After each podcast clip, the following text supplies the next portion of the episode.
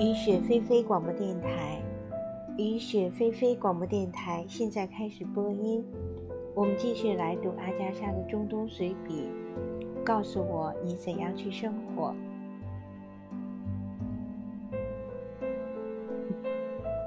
今天我们来到戴尔祖尔省。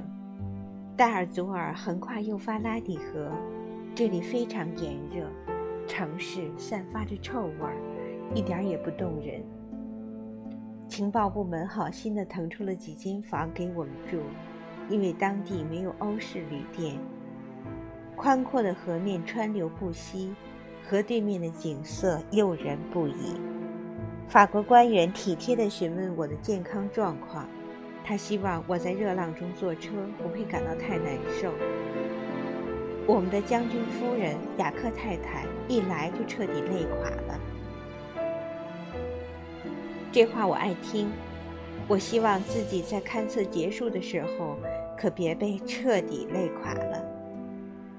我们买了大量蔬菜和大量的鸡蛋，一直装到玛丽女王快被压垮为止，然后动身开始真正的勘探了。布塞拉到了，这里设有一个法国驻军的哨所。马克思对布塞拉抱有很高的期望，因为它位处幼发拉底河与哈布尔河的交汇点。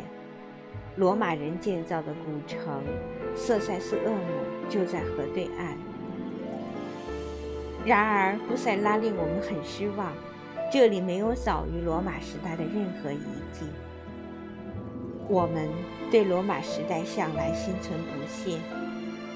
哈姆迪厌恶地摇摇头说：“罗马时代的破玩意儿。”我连忙响应。在我们眼里，罗马人太现代了，他们是昨天的孩子。我们的兴趣从公元前两千年赫梯人留下的各种财宝开始，特别希望了解更多关于米坦尼军事王国的故事。他。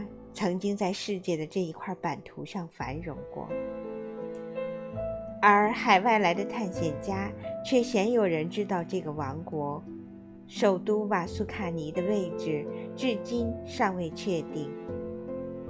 武士统治着米坦尼王国，他们对内实行强权统治，对外与埃及王室通婚。他们似乎还是出色的骑手。有一篇关于养马和驯马的论述，就是一个叫做基库利的米坦尼人留下的。从这个时间点向前推，当然就进入了史前的暗淡时期，没有任何文字记录，只有罐子和房屋的残垣断壁、护身符、装饰品、珠子，它们留存至今，无声的。见证着人类的生活。既然布塞拉令人失望，我们就要去更南方的麦亚丁。只是马克思并不抱太大希望。过了麦亚丁，我们就该一路北上，进入哈布尔河左岸了。我在布塞拉才第一次看见哈布尔河。很久以来，哈布尔河对我只是个名称。虽然这个名称反复地出现在马克思嘴边，哈布尔河就是他无数的秋须啊。他继续说：“要是在哈布尔找不到想要的东西，我们就去贾格杰盖。”什么贾格杰盖？当我第一次听到这个名字时，我这样问道。这个名字对我来说太神奇了，马克思亲切地说：“他料到我没听说过贾格杰盖，很多人都是如此。”我承认了他的说辞，又补充说：“要不是他，我连哈布尔都没听说过呢。”这话让他吃了一惊。“你难道不知道哈拉夫遗址就在哈布尔吗？”马克思对我的无知大为震惊。说到哈拉夫这个著名的史前陶器遗址，他压低了嗓门，语气中充满敬意。我摇摇头，耐心地说：“要不是碰巧嫁给了他，我可能连哈拉夫遗址都没听说过。”我得说，向别人解释我们考古的地方，实在不是件容易事。一上来，我的回答通常只有一个词儿。叙利亚。哦，问的人已经有点晕了，他们会皱起眉头。叙利亚，想起了圣经里的描写。我想想，就是巴勒斯坦，对吧？临近巴勒斯坦，我鼓励说：“你知道的，离海比较远。”这根本不管用，对人们来说。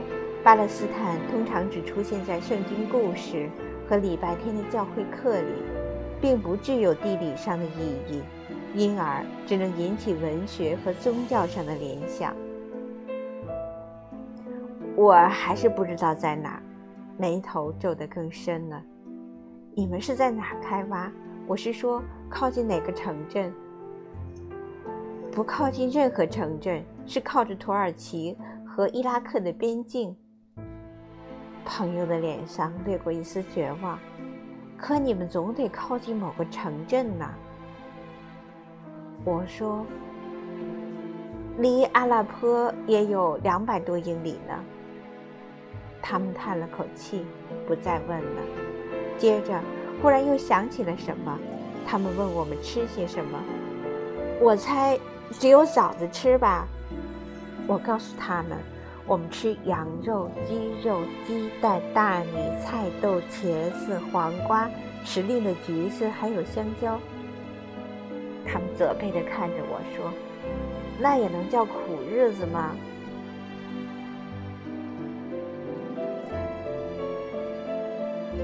在麦亚丁，露营开始了。他们为我专门弄了把椅子，放在院子中央。我悠哉悠哉地坐在椅子上，看着马克思、马克、阿里斯泰德、哈姆迪和阿布路达忙着支帐篷。毫无疑问，我正在享受最高待遇。眼前的壮观场面太有趣了。沙漠里的风强劲地吹着，尽帮倒忙。每个人都是生手。阿卜杜拉开始祈求真主的怜悯。